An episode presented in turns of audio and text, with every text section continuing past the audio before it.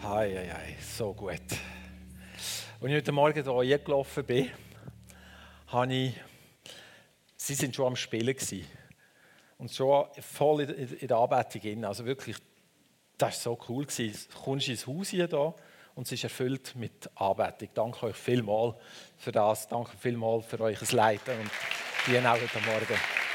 Merci. So, ich, ich freue mich. Also, ähm, ich mache heute wieder gemerkt, haben alles selber. Ich habe gedacht, selbst ist der Mann. Nein. Nein, nein. Sondern das hat einen Grund. Das, der Grund ist der, dass Ferienzeit ist und dann alle Ferien haben. Und ja, das hat sich jetzt einfach so ergeben. Und ich habe gedacht, zusammen bringen wir das schon hin. Zusammen können wir miteinander jetzt eine Zeit haben ich würde gerne mit euch noch einmal über den Kolosserbrief reden. Wir haben heute noch einmal Kolosser als Thema. Und ich finde den Kolosserbrief eigentlich ein cooler Brief. Einzelne Stellen verstehe ich gerade auf Anhieb, andere muss ich ein bisschen darüber nachdenken. Und die heute Morgen ist so eine, wo ich ein bisschen nachdenken musste, aber die ich eigentlich cool finde. Und ich werde es einfach jetzt mal mit euch zusammen lesen und dann, mal schauen, und dann schauen, was ich damit machen kann oder was wir damit machen. Kannst du einblenden. Ihr Frauen.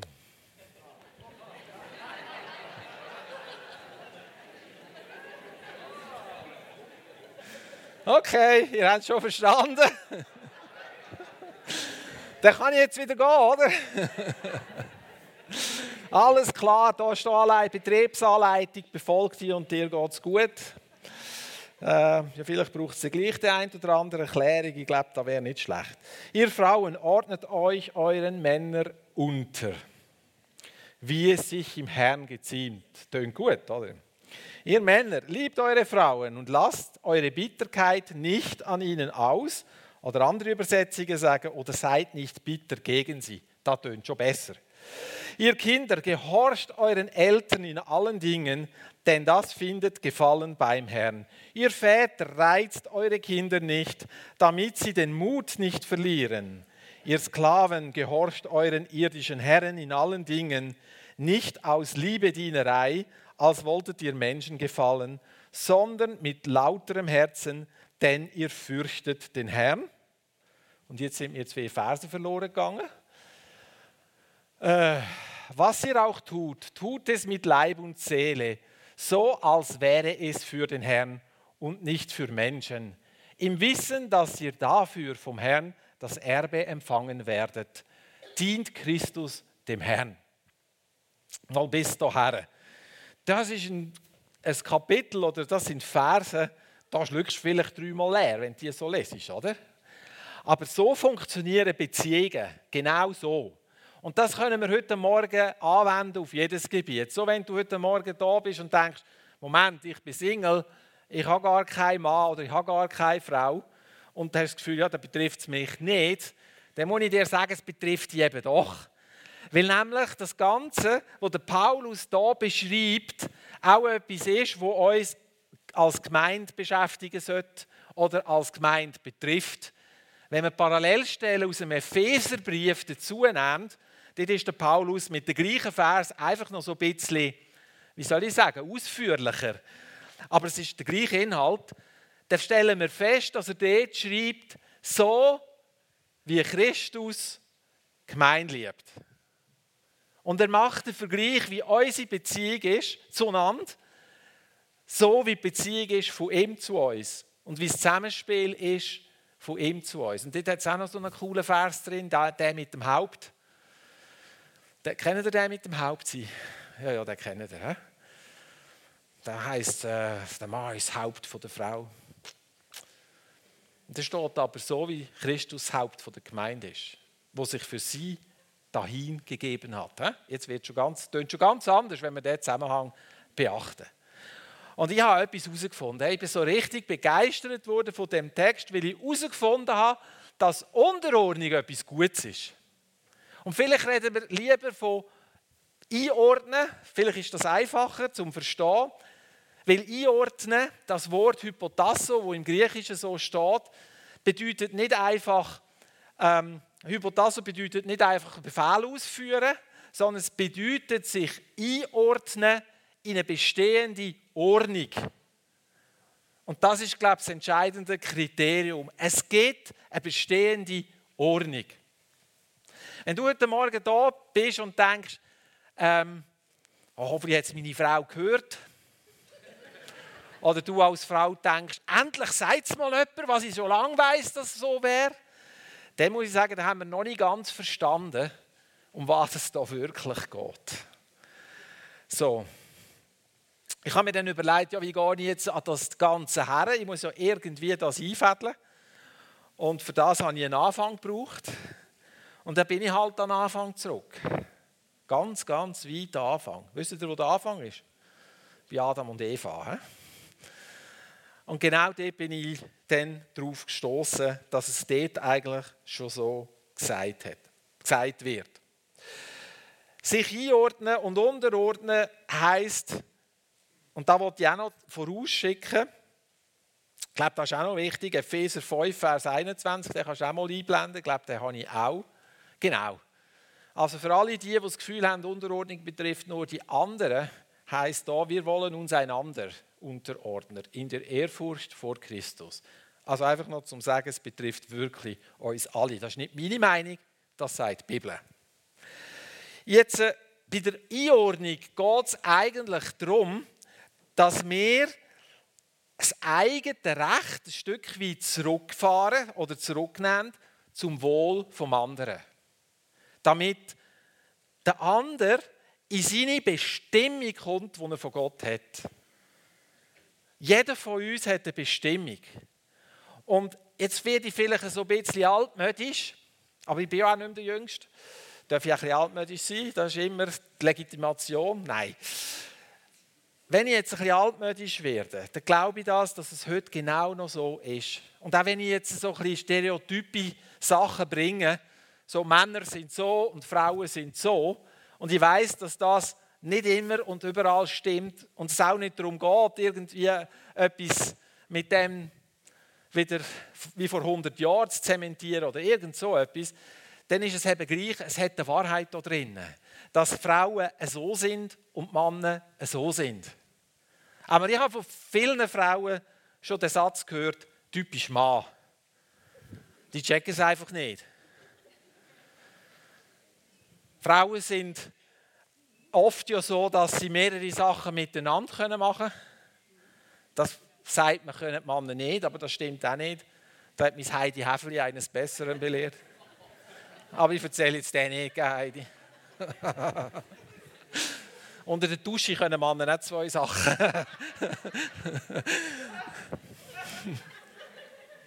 okay, sie können duschen und gleichzeitig bisseln.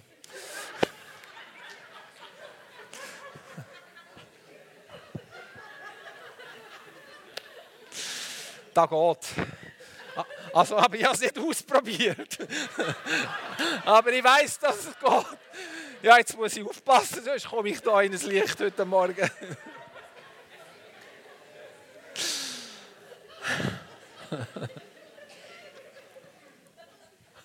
Okay. Ähm, wo bin ich? Typisch Mann. Nein, es gibt, es gibt Punkte, es sind Sachen, wo die Männer wirklich wie eine Berufung haben von Gott oder eine Bestimmung haben als Mann. Und es gibt andere Sachen, da sind Frauen dazu berufen als Frau. Und etwas, wo uns allen klar ist, wer Kind auf die Welt bringt, ist wie logisch, oder? Oder haben Sie schon mal gesehen, dass ein Mann schwanger ist? Ja, das habe ich schon gesehen. Ich muss manchmal auch schauen, dass ich nicht schwanger werde plötzlich, aber nicht vom, mit einem Kind, sondern mit einem guten Essen. Nein, Frauen werden schwanger und gebären. Oder? Nicht Männer. Und Frauen haben ein Eingericht am Körper, wo sie Säugling können.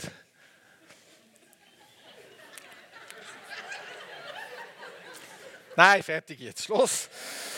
Ähm.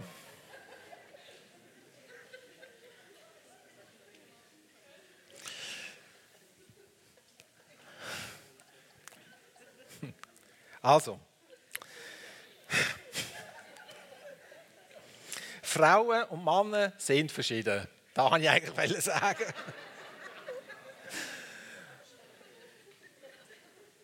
Und ich habe mir dann überlegt, wenn es eine bestehende Ordnung gibt, wo Gott eine bestehende Ordnung eingeführt hat, dann muss er ja uns auch sagen, wie die Ordnung aussieht. Und eins, wo ich weiß, was es nicht ist, ist das Patriarchat. Das ist nicht die bestehende Ordnung, die Gott eingeführt hat.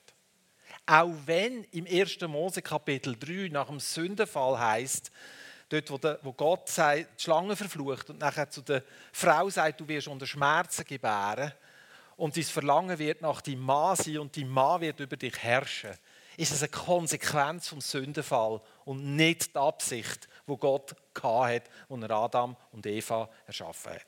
Da müssen wir ganz klar wissen. Wir können nicht die Bibelstelle nehmen und mit dieser Bibelstelle etwas zementieren, was von Gott nie so gedacht war.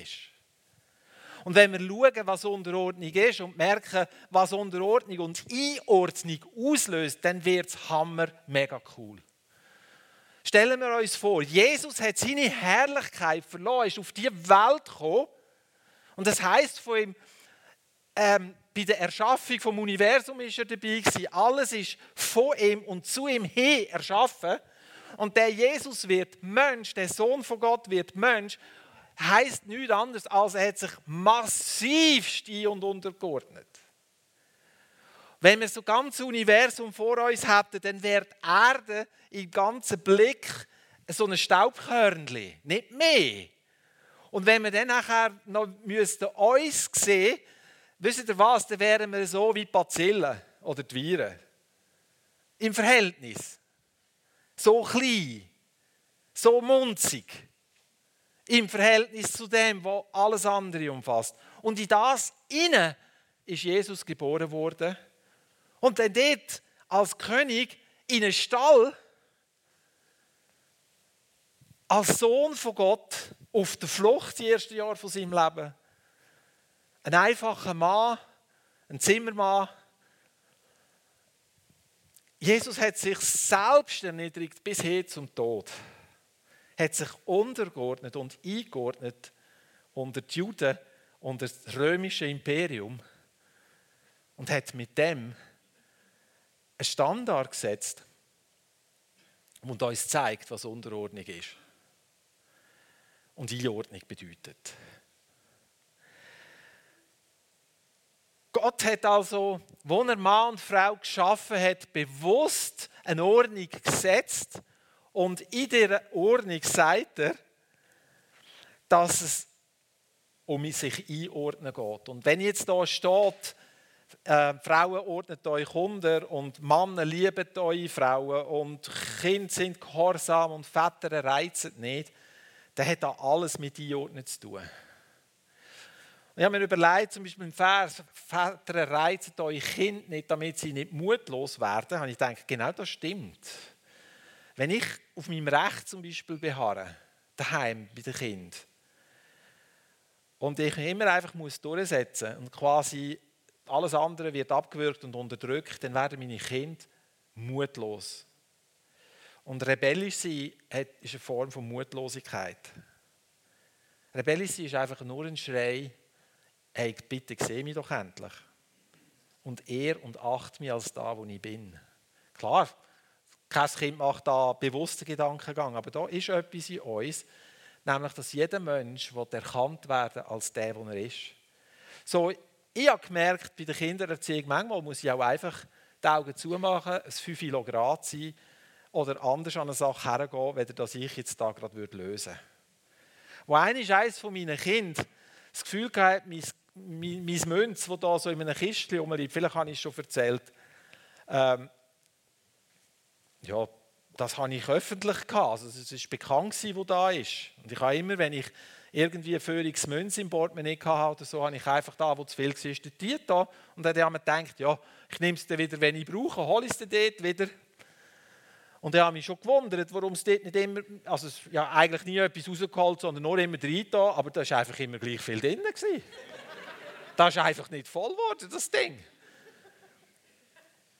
Und ein paar Jahre später oder ein Zeitchen später, eines bei ins Bett gehen, hat meine Tochter die eine, brüllt, brüllt, brüllt. Ich habe nicht gewusst, was los ist und was passiert ist. Und dann denkt, was hast du denn auch? Was ist los? Was ist passiert? Und unter Schluchzen und Tränen hat sie mir dann gestanden, dass sie dort mit dem Geld Gummibärli dünterlet hat.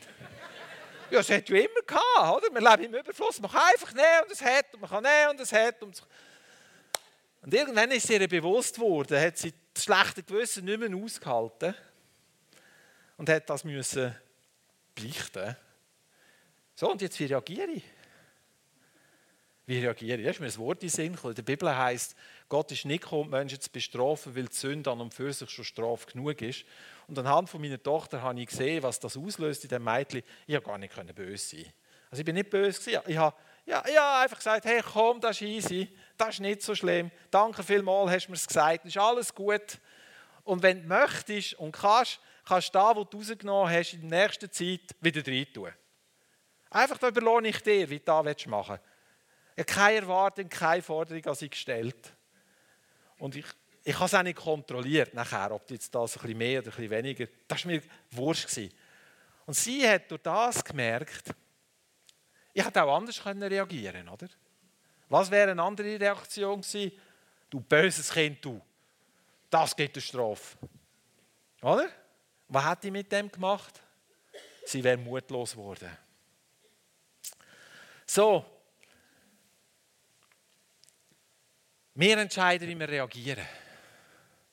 Aber du kannst nur entscheiden, wie du reagierst oder was du machst, wenn du das Verständnis von dem hast, wer Gott ist und wer du bist und wie Beziehungen geordnet sind. Nur dann.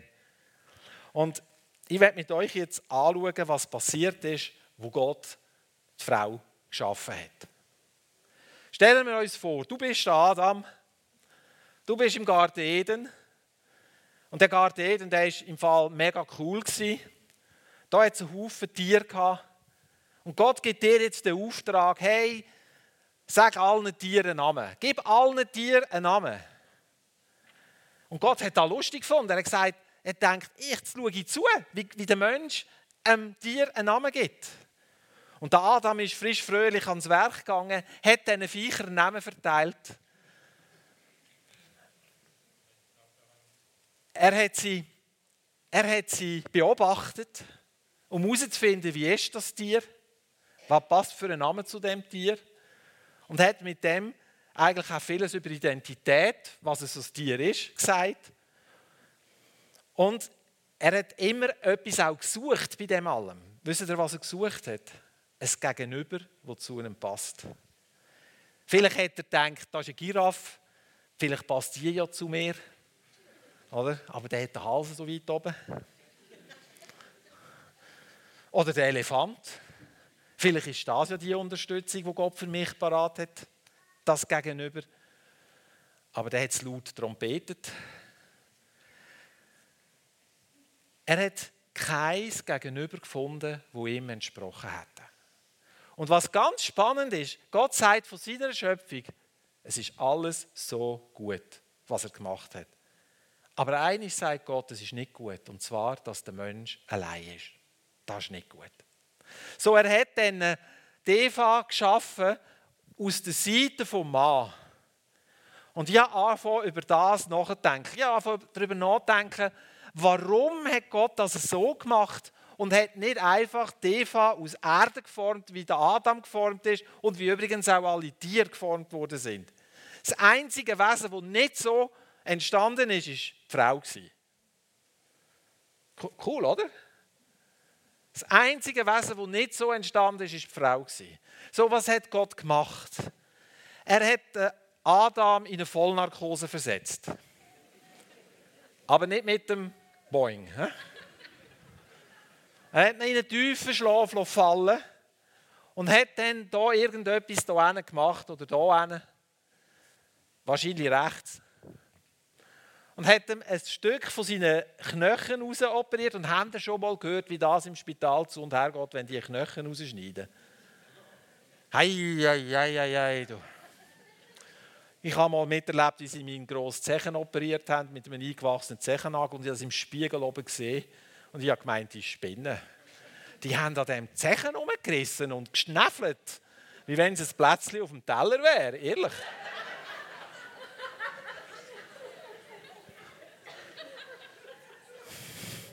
Jetzt weiss ich auch, wisst auch, warum dass da Adam eingeschlafen ist? Nein. Gott hat das Teil rausgenommen, hat die Wunde verschlossen und hat aus dem, was da war, aus dem Klumpen Fleischknochen, hat er die Eva geklont oder gemacht. Und hat sie ihm Adam zugeführt. Und jetzt sagt er doch tatsächlich, wo er sie sieht. Weißt du, was das Erste war, was er gesagt hat? Endlich. Endlich. Der hat so eine Sehnsucht im Herzen nach einer Frau. Nach einer Hilfe, die zu einem passt. Und das Wort Hilfe, Freunde. Bitte, Hilfe ist nicht. Adam ist überlastet mit der Arbeit, er braucht äh, eine Hausmagd, die ihm den Haushalt führt, die ihm Büroarbeiten erledigt und wo alles, was nicht so qualifiziert ist, ausführt.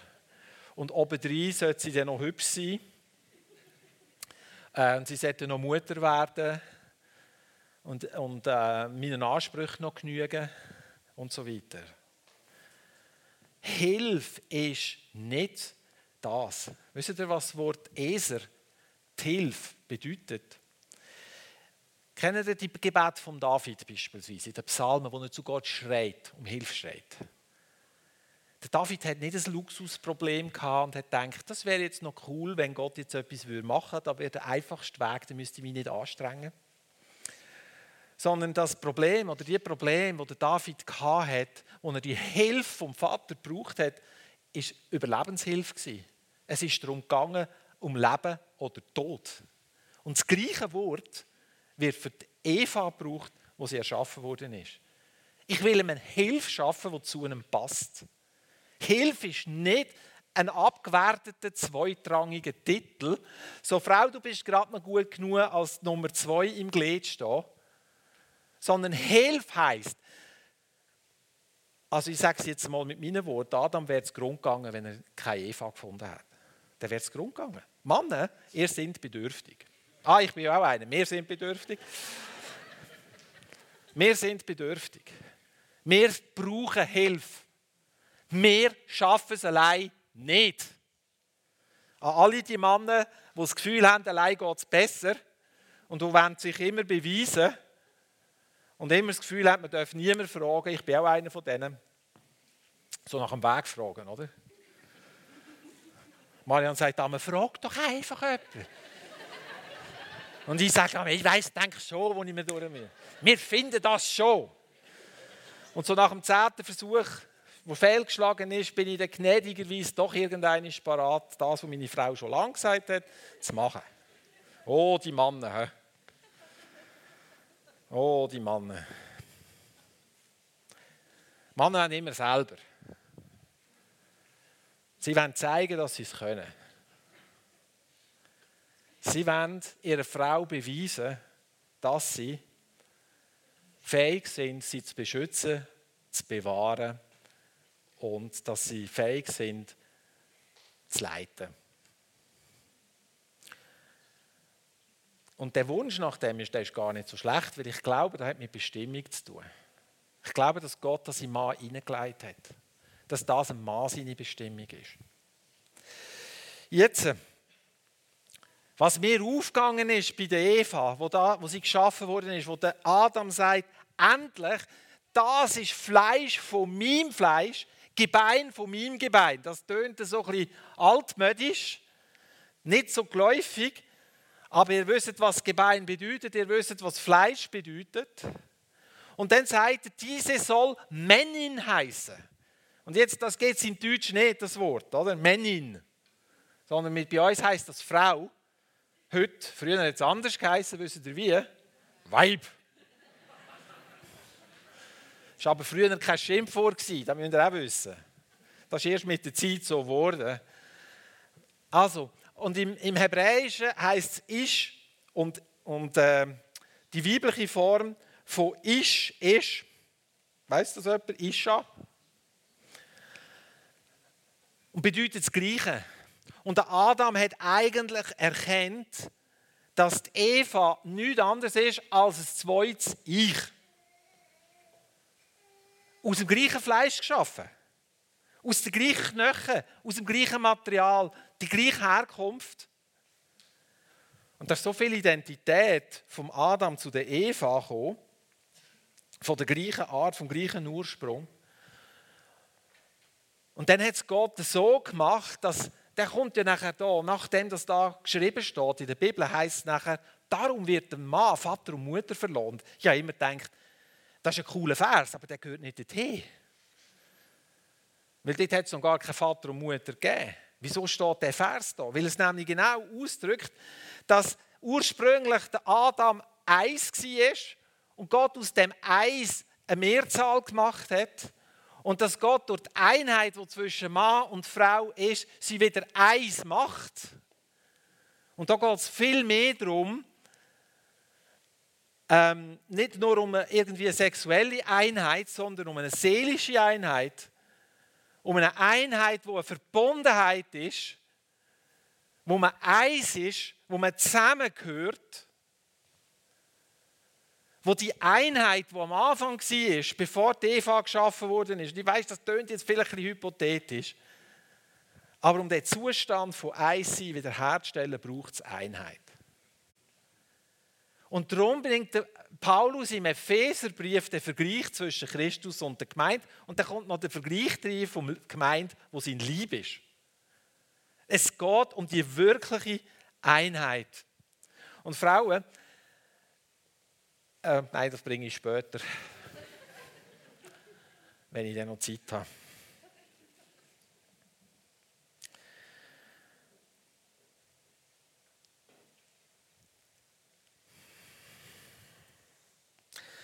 Ich glaube, dass es zu der Bestimmung der Frau gehört, sich einzuordnen. Und es gehört zu der Bestimmung vom Mann, sich herzugeben für seine Frau.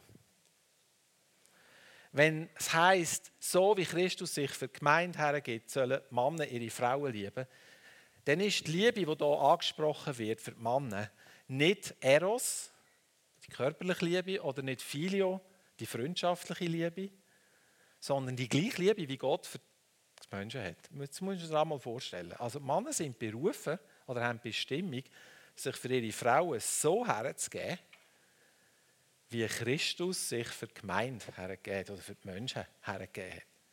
Noch krass, oder? Das ist die Bestimmung vom Mann. Und jetzt, ihr lieben Frauen, jetzt bitte sind nachsichtig mit mir, wenn ich euch jetzt etwas weitergebe. Wenn ich so Sätze höre, wie oh, die Männer, immer die Männer, die kommen so nicht raus. Der checkt es einfach nicht, wenn ich ihm etwas sagen will. Oder ich muss mir meinen Mann noch zuerst erziehen. Der ist im Moment wie das dritte Kind. Und so Sätze habe ich schon gehört. Da tut mir da weh.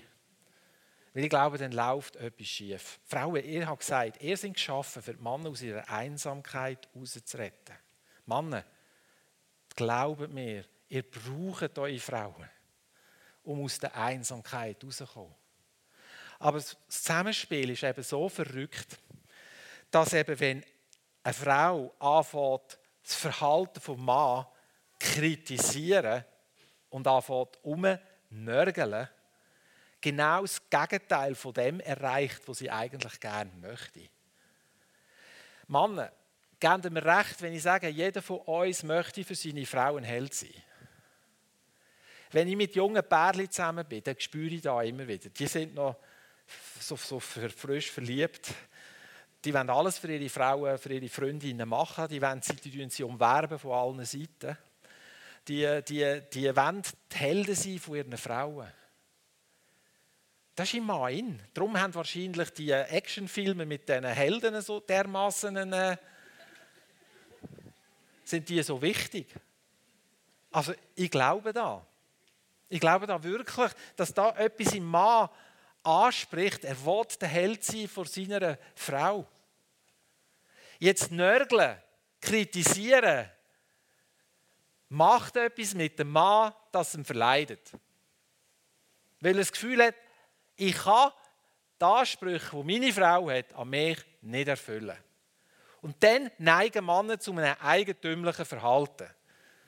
Sie ziehen sich zurück und machen nichts mehr. Bring sie nicht mehr vor dem Fernseher hinterführen. Oder sie gehen in ein Hobby, in einen Sport und, und machen dort alles. Zum Bestätigung haben, ich bin im Fall der King. Wenn es niemand mehr sagt, muss ich es halt selber sagen. Frauen, ihr wisst gar nicht, wie viel Macht das ihr habt, eure Männer in ihre Bestimmung zu führen. Und das weiß jetzt tönt das auch wieder verfänglich, weil man könnte jetzt sagen, also, ich tue da ein bisschen manipulativ und so, tue ich da so ein bisschen Strippen ziehen. Bin, Frauen sind ja eh meistens, wenn es äh, verbal ist, den Mann haushoch überlegen. Haushoch. Wenn ich manchmal so in einem Couple-Coaching beispielsweise höre, wie die miteinander reden, denke ich, wow, was willst du da noch sagen als Mann?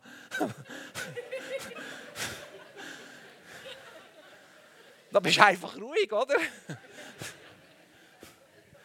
Rede mal über deine Gefühle. Und er denkt, habe ich überhaupt Gefühle? so, ihr, ihr Frau, ihr habt es in der Hand, eure Männer in die Bestimmung zu führen, die Gott für sie parat hat. Und Männer brauchen das im Fall. Ich will es nochmal sagen, Männer brauchen das. Dass Frauen da sind, die ihre Bestimmung zeigen. Das eine Eigenschaft der Mann nicht.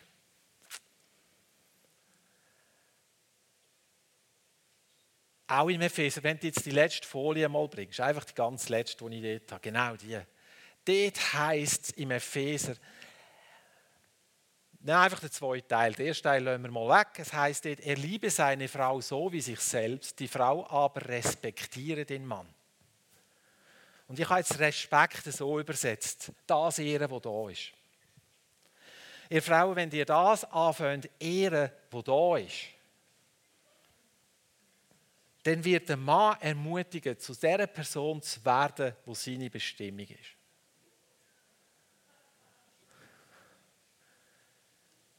Das ist eine Tatsache. Und ihr Frau, ihr habt eine Gabe und eine Fähigkeit, das zu machen. Aber wenn wir uns im Alltag verstricken, in den alltäglichen Herausforderungen, die wir alle haben, und uns dort drinnen verlieren und in dem Sinne uns drüllen, wo schwierig und herausfordernd ist, wird der Mann nie die Person können sein, die von Gott seine Bestimmung ist. Weil das ist die Aufgabe, die die Frau hat, im Mann das vorzurufen. Und jetzt kommt die andere Seite. Wenn es heisst, ihr Männer liebt eure Frauen. Im Epheserbrief steht noch ein gescheiter Satz, ihr Männer. Wisst ihr, was dort steht? Dort steht, dass wenn der Mann seine Frau liebt, er sich selber etwas Gutes tut. Er sich selber etwas Gutes tut. Wenn der Mann sich hingeht für seine Frau, so wie das Jesus gemacht hat, als der Held, wozu er bestimmt ist, zu dann ist es für die Frau doch so einfach, sich einzuordnen, oder nicht? Und wenn der Mann den Respekt von seiner Frau spürt, dann ist es doch so einfach, sich hinzugeben, oder nicht? So, wenn wir herausfinden, dass da, wo Gott sagt, die Wahrheit ist, und wir uns nach dieser Wahrheit anfangen ausstrecken und vielleicht auch mal unsere Rollenbilder hinterfragen. In der heutigen Zeit hören wir ja immer, Männer und Frauen sind gleich. In der Gleichwertigkeit stimmt da 100 Prozent. Beide haben den Auftrag bekommen, zu herrschen über diese Welt, über den Garten. Da war kein Gesetz über den anderen. Das ist gleichwertig. Aber von der Bestimmung her gibt es Unterschiede und vom Wesen und vom, vom Typ her, Frauen und Männer sind nicht gleich. Noch nie gewesen und werden es nie sein.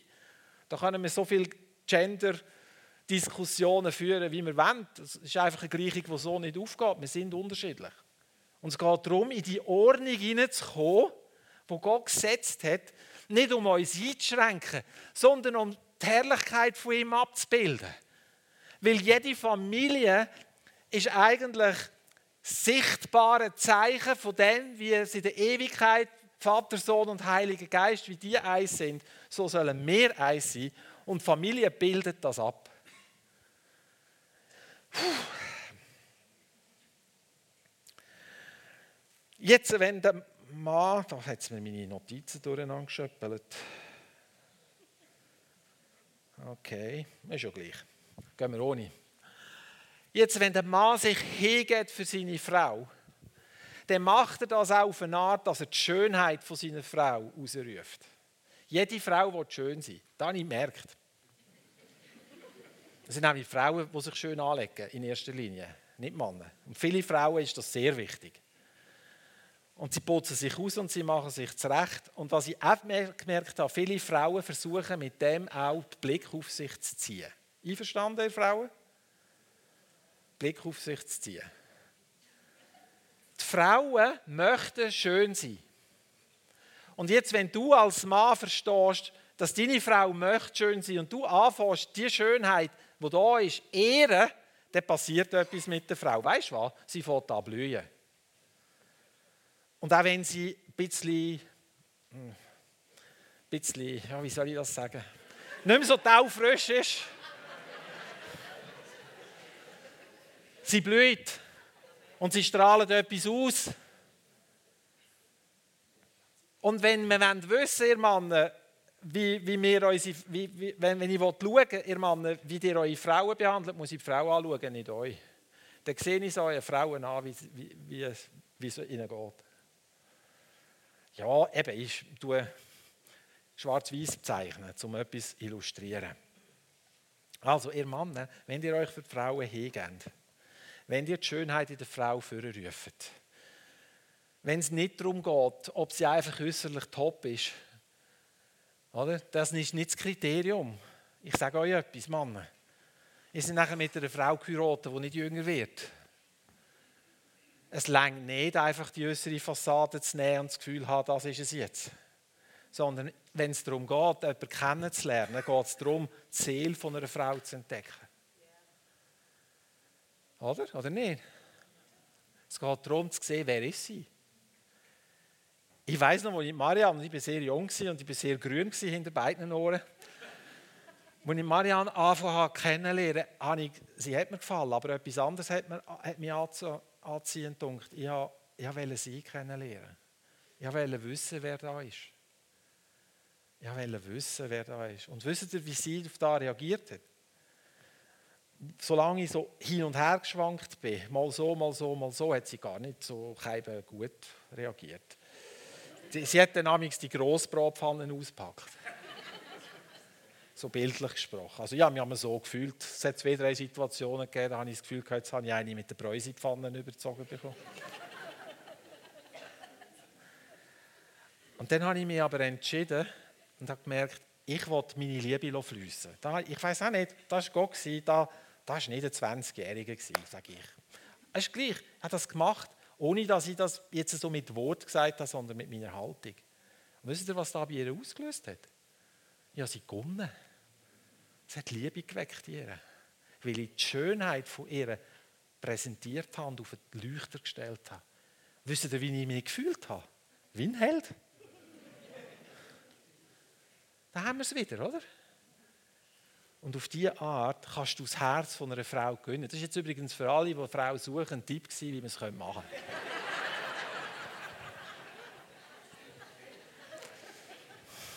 Wer Ohren hat zu hören, der höre. So, ihr Frauen, ich frage euch jetzt etwas. Ist es schwierig, sich so einzuordnen? Wenn da, was ich jetzt beschrieben habe vom Mann, wenn er es so macht, ist das schwierig? Ist nicht schwierig. Überhaupt nicht. So da, wo da steht, mit Unterordnung und Einordnung und, und all dem Zeugs, wo wir manchmal so knürzt und Mühe haben,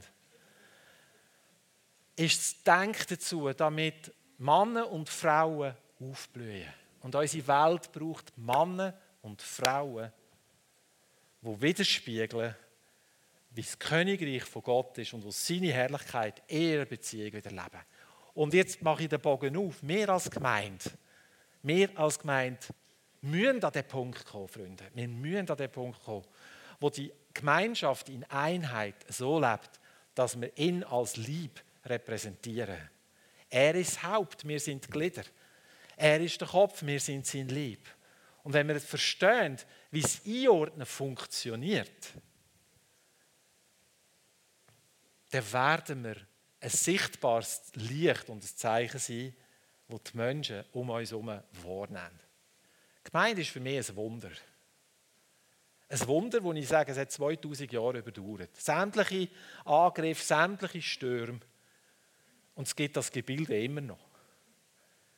Das ist nicht, weil die Menschen irgendwie so eine coole Entwicklung durchgemacht haben, evolutionstechnisch, sondern weil, weil etwas, weil der Heilige Geist, ah, lassen wir es.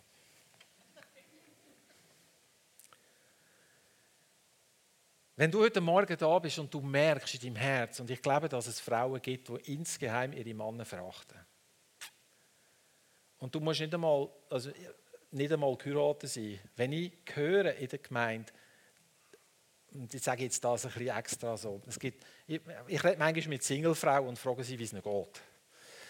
Und wenn ich dann höre, dass in der Gemeinde, da hat es ja keine gescheiten Männer rum, ledige, dann mag das zwar stimmen, aber die Frage ist, schaust du mit den Augen von Gott die Männer an oder mit welchen Augen schaust du die Männer an? Und wenn ich von den Männern das Gleiche höre, dann komme ich ein Knopfproblem über. Weil Männer sagen das Gleiche, ja, da findest du keine Frau. Da keine gescheiten Frauen da. Das stimmt nicht im Fall der Männer. Da hat es ganz viele coole Frauen. Aber es geht eben nicht darum, dass sie beurteilst wie ein Stück Vieh oder so. Oder nach unseren Kriterien, sondern dass du anfängst, die Schönheit zu suchen in einer Frau. Fangen mal an, die Schönheit zu suchen in einer Frau. Aber bitte nicht spielen mit den Frauen. Nicht einmal schauen, was du machen kannst, bis sie verliebt ist und dann klemmst du ab und verziehst dich. Aber wenn du die Mühe nimmst, einfach einmal die Schönheit der Frauen zu entdecken, dann wirst du ganz sicher eine Frau finden hier bei uns. Da unterschreibe ich.